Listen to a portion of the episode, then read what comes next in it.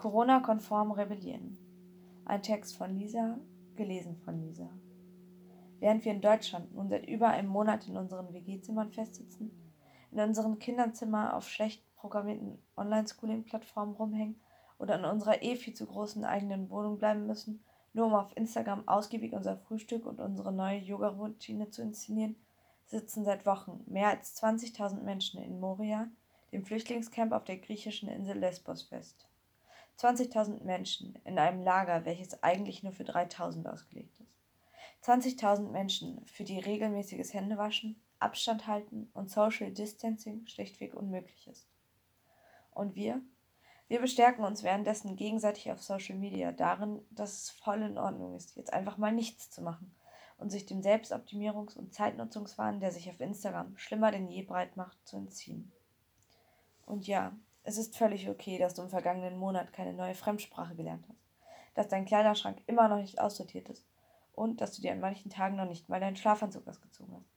Aber es ist nicht okay, dass du dich mit der Corona-Quarantäne entschuldigst und dich in deinem Zimmer zurückziehst und die Augen vor dem verschließt, was seit Jahren an den europäischen Außengrenzen passiert und sich durch die Corona-Krise nur noch weiter zuspitzt.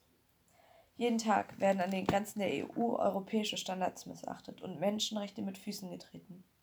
Schutzlose Menschen werden beschossen und das Asylrecht wurde von Griechenland und der EU in den letzten Wochen faktisch ausgesetzt. Jeden Tag sind die Schutzsuchenden auf den griechischen Inseln systematischer Gewalt und Willkür ausgesetzt und werden weiterhin in menschenunwürdigsten Bedingungen festgehalten. Von ihrem Abschreckungskurs auf dem Weg zur totalen Abschottung weicht die EU unter keinen Umständen ab.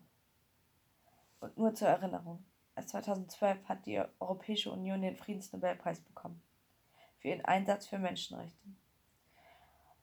Auch wenn es angesichts der grausamen Bilder von überfüllten Lagern auf Lesbos, die mit etwas Glück neben all den Corona-News-Tickern doch mal zu uns durchsickern, klingt wie ein zynischer Scherz. Auch Deutschland gibt uns genügend Anlass zum Zynismus. Zum Beispiel. Als es mit Corona alles in Deutschland angefangen hat, braucht es auf einmal nur noch wenige Wochen, um über 200.000 Deutsche aus dem Urlaub nach Deutschland zurückzufliegen. Und aus Angst um die Spargelernte werden nun doch mehr als 80.000 Erntehefter aus Osteuropa nach Deutschland geflogen. Aber in dieser ganzen Zeit schaffte man es nicht, dafür zu sorgen, dass gerade einmal 1500 Flüchtlingskinder in Sicherheit gebracht werden. Wie wir trotz Ausgangssperre und dabei verantwortungsvoll gegenüber unseren Mitmenschen gegen das europäische Vergessen an den Grenzen und die Passivität der deutschen Regierung demonstrieren können, zeigte im vergangenen Monat eindrucksvoll die Kampagne Leave No One Behind. Die Kampagne, die von Seebrücke lanciert wurde, wendet sich an die Bundesregierung und fordert eine sofortige Evakuierung aller Menschen aus den Lagern an den EU-Außengrenzen und eine Unterbringung in Kommunen und Ländern, wo auch eine medizinische Versorgung geleistet werden kann. Außerdem fordern die UnterstützerInnen die Wahrung von Menschenrechten und ein Ende staatlicher Grenzgewalt. Die verschiedenen Aktionsformen müssen nicht auf dieses Thema beschränkt bleiben und vielleicht ist es für den einen oder die andere hilfreich zu sehen, welche Aktionsformate Corona-konform funktionieren können, um sie zu nutzen, um sich für andere Themen stark zu machen. Weil das Demonstrieren in Menschenmassen gerade weder möglich noch solidarisch ist, hat sich der Peopleless Protest etabliert, also eine Protestform ohne Menschen, direkt aus der eigenen Wohnung.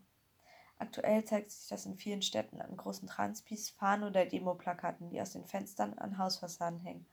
Auf ihnen Parolen, die Solidarität mit Geflüchteten fordern oder das Sterbenlassen der EU verurteilen. Eine weitere Form des Wohnzimmerprozesses ist es, Straßen mit Liedern und Redebeiträgen zum Thema zu beschallen.